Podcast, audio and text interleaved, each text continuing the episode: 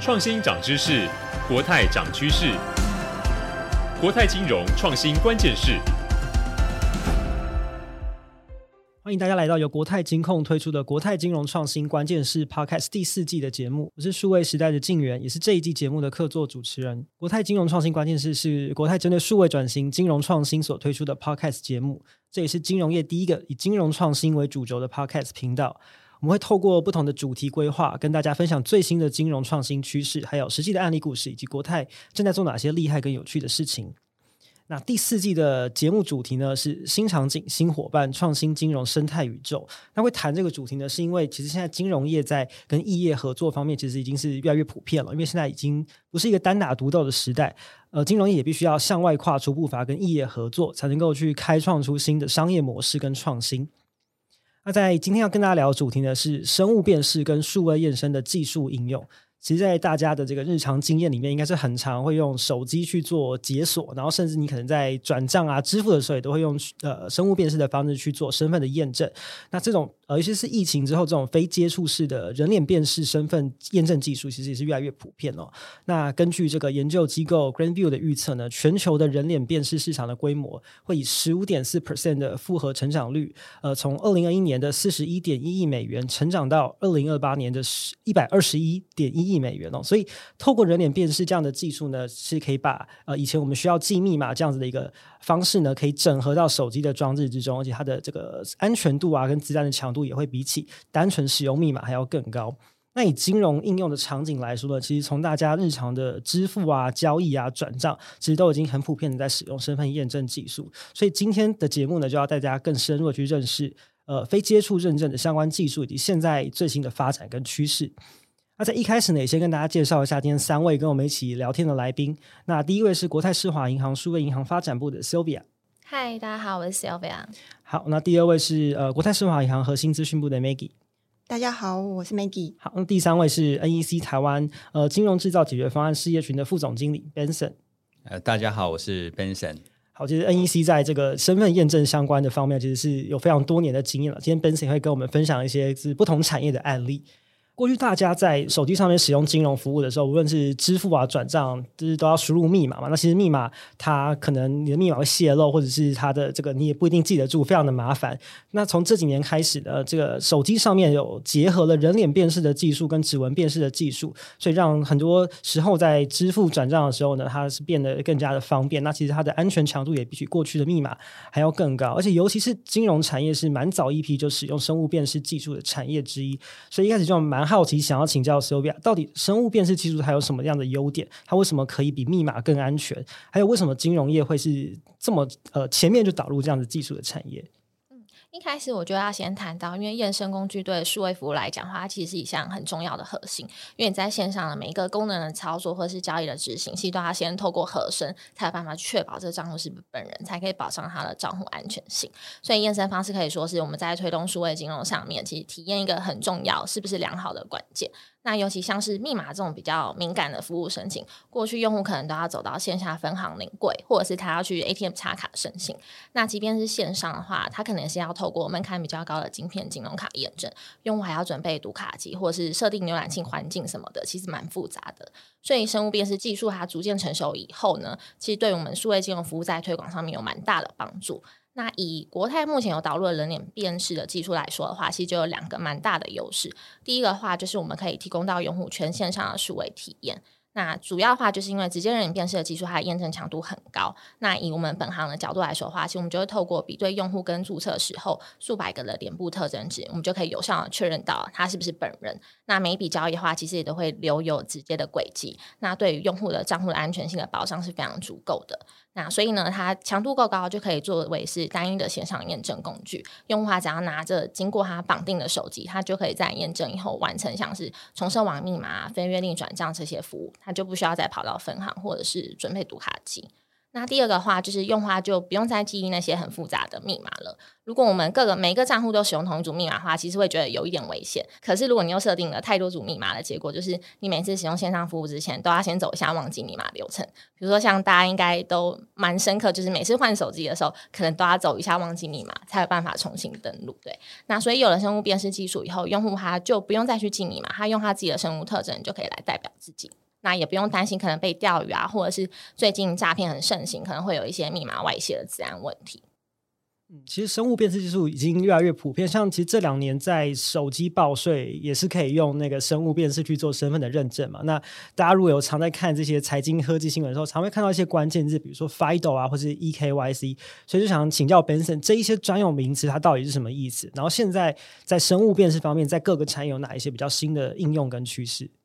？OK。好，我想刚才呃，Sophia 有提到，就是说大家可能针对于密码这个事情，常常会很困扰。好，那实际上其实密码有大概有分两个层次。第一个是说，把你的密码，比如说你登录的时候要有一个认证的那一方。好，那那一方是在所谓的不管是在银行端或其他的认证端，他怎么样去确认你的密码是正确的。然后第二个是你怎么样记得这个密码。啊，其实这是两个层次。所以说，FIDO 来讲的话，基本上它就是要解决类似这样的问题，就是怎么样让这个密码。能够所谓的无密码化。首先，第一个我提到就是说，在所谓的经过 FIDO 认证的一个机制的时候，实际上你可以在你的所谓的认证端，你不需要再储存你的密码，你就是用 FIDO 所认证的设备跟 FIDO 的 server 直接去沟通。所以两方沟通如果正确的话，实际上你就可以用你的所谓的你的属于你的设备直接去存取这个服务。所以它是跟装置去做绑定的。对，所以它第一个来讲的话。FIDO 可能是针对于所谓的个人的装置，你必须要经过的所谓的认证。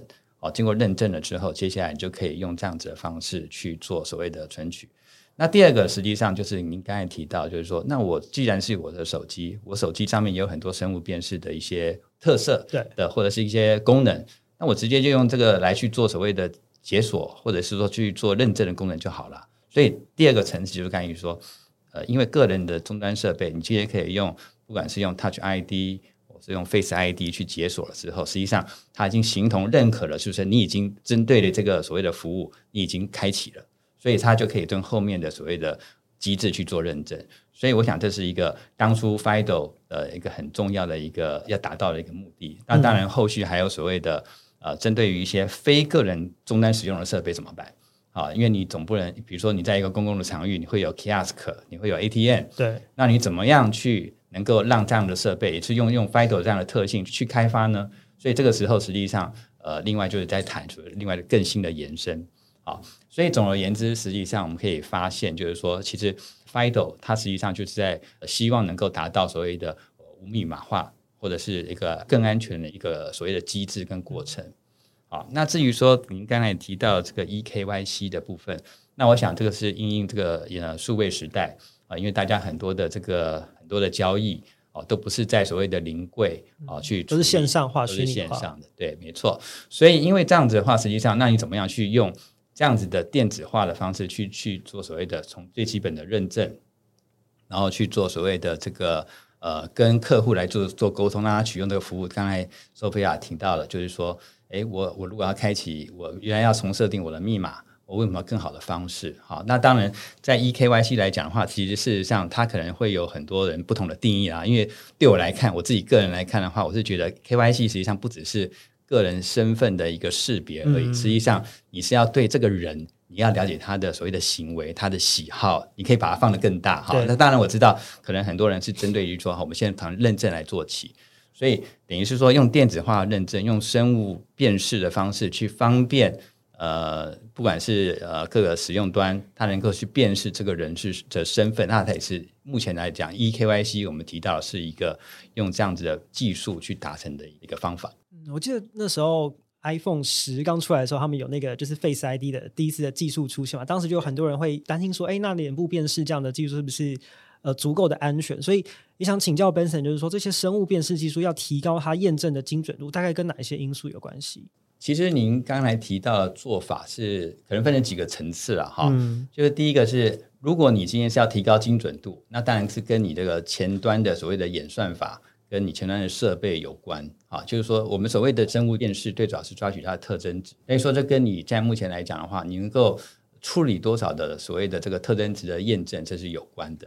然后第二个就是说，因为我们刚才一直谈到的是人脸，实际上生物辨识还有很多种哦，嗯，像比如说以目前来讲，公认安全度最高的是所谓的虹膜，虹膜。好，那当然从以前有所谓的指纹，好像长指静脉、长静脉，这些都是。好，那有的是有接触的，有些是无接触的，尤其是在这个之前疫情的时代，大家都不想要接触嘛，无接触的这种认证方式就不断的在兴起。嗯，所以说刚才您提到说，怎么样去做这样子的提高的这个辨识，所以你应该是要在思考，我怎么样用不同的场域，然后最好的方式去启动不同的生物辨识的方法啊，这可能是另外一个可能的方向。还是要依照使用的场景而定，这样子。对，其实像刚前面也提到，其实金融业是最早一批导入呃人脸辨识跟生物辨识技术的产业嘛。那当然，金融业要导入这个技术，不可能完全都是自己把这些技术开发出来，也是会跟外面已经很专业、拥有相对程度技术的异业伙伴来合作。所以想要请教呃 Maggie 也是，那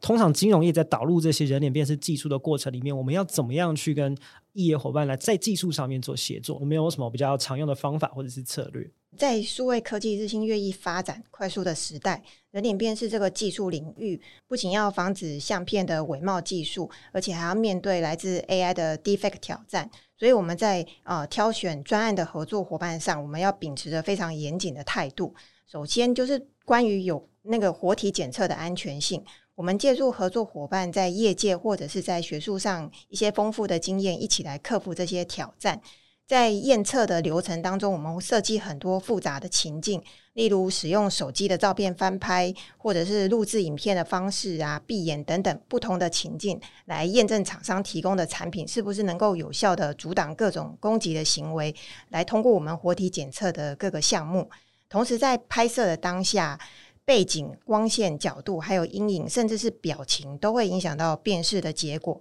那另一个方面呢，客户体验的面向考量，我们也要求合作伙伴必须要符合静态活体的验证标准。也就是说，客户不需要做任何的啊、表情或者是动作，例如转头、点头、眨眼等等的，就要能够侦测出是否伪冒的高标准技术。那第二个部分就是一比一的人脸辨识核心，它的精准度跟正确性要不断的提升。厂商的核心技术必须要定期的送测，然后取得国际相关认证或者是排名的资讯。呃，例如透过检视厂商在 NIST 检测的报告结果来确认核心的安全程度，而且要每年定期来检视有关于人脸辨识的相关数据的合理性，包括人脸辨识的错误接受率啊、错误拒绝率啊，还有阀值标准等等的。那最后呢，就是要厂商提供的界面调整的它的弹性要够高。国泰非常重视用户的数位体验，所以持续精进用户体验一直是我们银行的核心理念。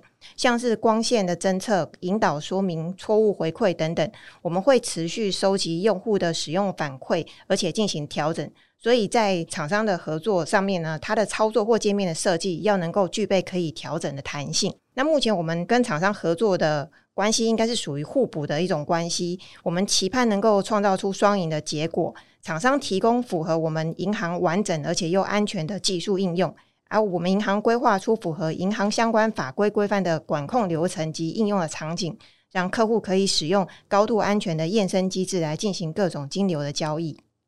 其实每个产业对于呃，技术或者资安的要求，其实那个强度的需要都不太一样。像尤其金融业就特别会讲求，就是这个资安的标准什么这一些的。所以像 Benson，通常我们在跟不同产业的四个企业在我们在讨论说怎么样把这个人脸辨识技术导入进去的时候，我们通常会怎么样跟不同产业的合作伙伴来讨论，然后找到最适合他们的解决方案。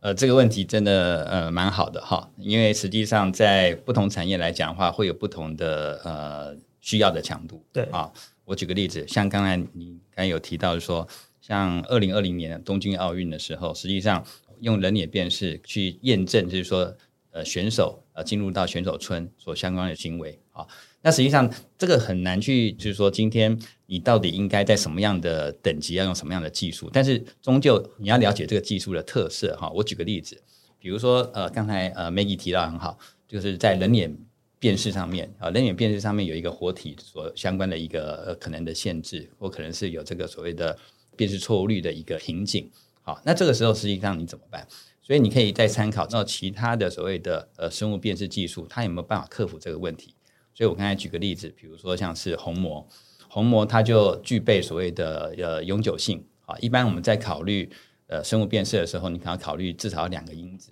一个就是说它是一个生物特征。哦，那还是它是一种呃所谓的行为或知识特征。像虹膜是不是从出生到这一辈子都不会变？呃，对，就是呃基本上还是跟你的基因是一致的，嗯、而且实际上就算是两个双胞胎或者是其他呃任何人都是不一样的。好、哦，而且刚才提到活体的问题，那虹膜本身因为它的特性，所以当呃你的呃虹膜离开你的人体，实际上它马上就没有办法辨识了。嗯，好、哦，所以说实际上在探寻虹膜这个本身来讲的话，它它同时也解决了所谓的呃活体的问题。那当然，现在目前因为呃还没有说很普及的原因，是因为可能终端设备的这个价格能够太高，成本比较高。对，但是因为我们大家在我们看到一个新闻哈，最近呃可能呃某个比较大的一个手机商，他们打算未来的穿戴式装置要用虹膜来用这样的技术，所以一旦它普及的时候，实际上。呃，我我个人认为啊，虹膜的应用将有很大的一个要进。所以现在这么多的生物辨识技术里面，虹膜算是那个安全度、准确度最高的吗？呃，对，虹膜是仅次于 DNA 的一个正呃，对对，安全度是最高的。哦，那因为它第一个，就像刚才提到，它的损坏呃，它不会损坏。比如说像指纹，你可能会磨磨损。哦，那你的容貌刚刚有提到的几个可能的方法，可能会辨识错误，声音也可能会随着年纪变化。声音年纪呃，或者是你感冒，你可能会类似这样，你可能也会不太不太一致。而且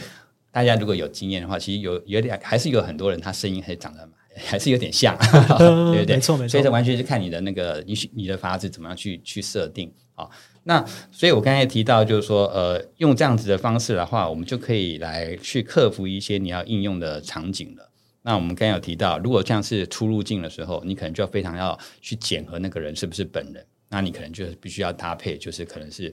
呃虹膜，而且还有另外一种方式，你可以用混用的方式，比如说大家现在目前戴着口罩，戴口罩现在不习惯把它摘摘掉，那你的相对的你的人脸的部分，你能够截取的特征值就变少了。可是当你在戴口罩的时候，你同时也可以截取你的虹膜。啊，因为你的眼睛还是裸露在外面嘛，对，所以这两个两个互互相的搭配，它就可以成为一个非常好的一个做法。所以实际上，NEC 在国外，我们也在不断的在把不同的生物辨识的技术把它融合在一起，在同时来讲去截取，同时去辨识，这样的话就可以有效提高呃它的使用的场景。啊，大概是嗯，还有准确度这样子。对对对。其实今天透过三位的分享，我们已经可以大致知道说，到底生物辨识它是为什么可以这么的准确，然后它现在有哪一些重要的趋势。那下一个礼拜的节目呢，我们会带大家实际进入到呃业务的场景。那我们会分享国泰在人脸辨识技术导入的整个历程，还有在不同产业呃关于数位验生创新的案例分享，还有生物辨识技术未来还有哪一些的可能性跟发展。所以，如果你也喜欢我们的节目呢，不要忘记订阅跟追踪我们的频道，给我们五星评价。那你也可以在 Apple Podcast、Google、Spotify、KKBox、First Story Sound 各大的平台收听到国泰金融创新关键式的节目，或者呢，你也可以在 YouTube 上面搜寻国泰金控的官方频道，这国泰好看，也可以收听跟收看到完整的节目内容。当然，你也可以点击节目下方资讯栏的节目网站，可以看到更多有关于节目的详细的资讯。好，以上就是这一集的国泰金融创新关键式，我们下集再见喽，拜拜，拜拜，拜拜。